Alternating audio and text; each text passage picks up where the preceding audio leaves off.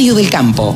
La mejor información del agro con la mejor música las 24 horas. Ahora estamos comunicados con Pablo Adriani. Pablo Adriani es el gurú de los periodistas agropecuarios que se dedican a analizar los mercados. Así que lo tenemos acá en la Radio del Campo. Hola Pablo, buenos días, ¿cómo estás? Buen día, Carlos, a vos y a toda tu audiencia de la Radio del Campo. Pablo, ¿cómo estuvieron los mercados? Porque nos despedimos la semana pasada diciendo, ojo que viene el informe de Luzda. Apareció el informe de Luzda. ¿Qué pasó? Y, y también nos despedimos diciendo que el informe teóricamente debería ajustar producción de soja y de maíz en Estados Unidos hacia abajo y debería haber sido alcista, cosa que finalmente ocurrió. Mirá O sea, vos. En ese, en ese escenario estamos, el informe de Luzda salió el jueves 12 de agosto, hace dos días, y provocó un ajuste de 1.600.000 toneladas en la producción de soja de Estados Unidos, de 119,8 a 118,1. Pero el dato interesante es que para que le cierre el blanco a Luzda, porque esa baja de producción podría impactar en la baja existencia finales, el Luzda corrige hacia abajo el consumo de soja americana en el mercado doméstico, Ajá. en 600.000 toneladas menos, y corrige hacia abajo las exportaciones de soja americana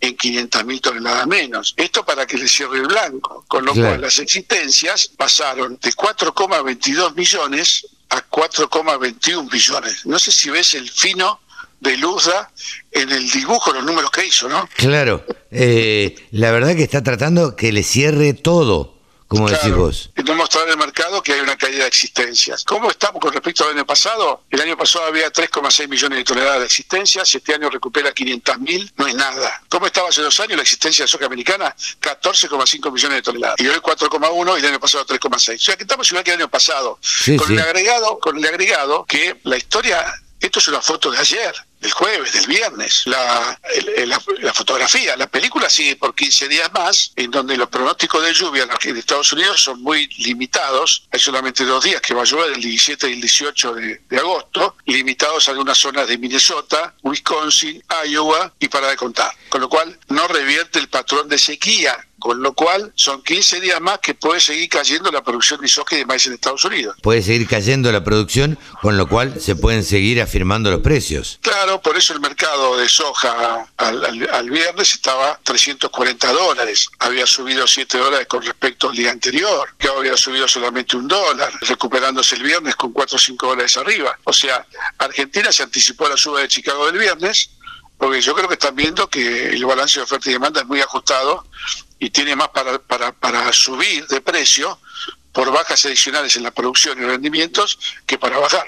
Eso te iba a preguntar, el mercado argentino, ¿cómo tomó esto? bueno, con fuertes subas en la soja disponible, 340 dólares, y el, el noviembre, diciembre, enero, con, con muy poco pase, eh, la soja de enero a 342 y la disponible a 340, un pase de 2 dólares en cuatro, cuatro meses, no es pase, ¿eso qué quiere decir? Quiere decir que el precio de la soja lo marca el disponible, Claro. no, los, no los futuros. Entonces, eh, hoy capaz que es más negocio que venda soja a 340 dólares que vender en enero 342. Porque Claro. la soja de hoy, si querés, la plata se la podés poner en plazo fijo, atados al dólar, y te va a dar un mejor precio a enero que los 342 dólares. Sí, sí, sí, que esos dos dólares de diferencia. Exacto. Eh, ¿Qué podemos esperar de acá en más? ¿Estos 15 días que no llueva en, en- en Estados Unidos y que se reafirme más todavía? Absolutamente. Yo veo un escenario de firmeza para los dos mercados y, y te hago un comentario de maíz, que es que no es un tema menor. El USDA ajustó la cosecha de maíz americano en 10 millones y medio de toneladas menos. La bajó de 3,84 a 3,75 chirolas. 10 millones y medio de toneladas menos. Ajustó la demanda interna de maíz americano en un millón y medio de toneladas menos, un millón, y medio de toneladas menos de exportaciones de maíz americano. No compensaron los 10 millones que perdió de producción, con lo cual las existencias cayeron de 36 a 31 millones de toneladas. Te hago esta pregunta, Pablo. Este informe del cual o todos los productores están pendientes y todos los traders también están pendientes. Estos informes, ¿qué confiabilidad tienen? ¿No pueden estar manejados por, por el UDA de acuerdo a la conveniencia de ellos? Podés manejar la corta. Podés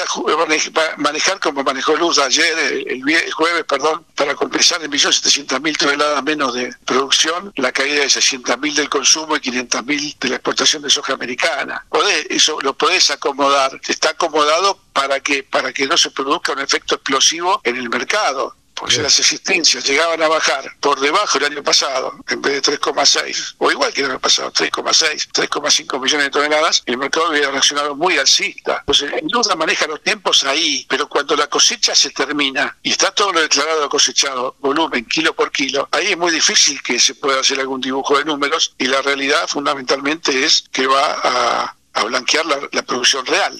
Claro, bueno, a la, vez, a la vez de cosechado, claro, ya no hay manera de manejarlo.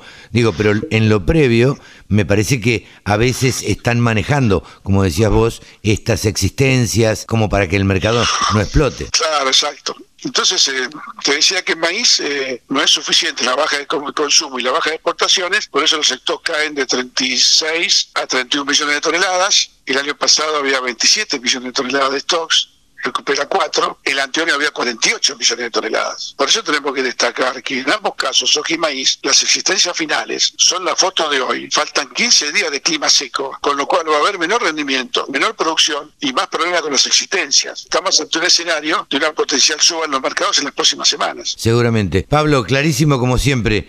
Nos despedimos hasta la semana que viene. Hasta la semana que viene, un fuerte abrazo y saludos a toda la audiencia. Y saludos a toda la gente de la Universidad Austral. Exactamente la gente de la Universidad Austral y la Bolsa de Comercio de Rosario, que ya van a ver las novedades que tenemos. Pablo Adriani ha pasado aquí en los micrófonos de la Radio del Campo. El campo es el motor del país.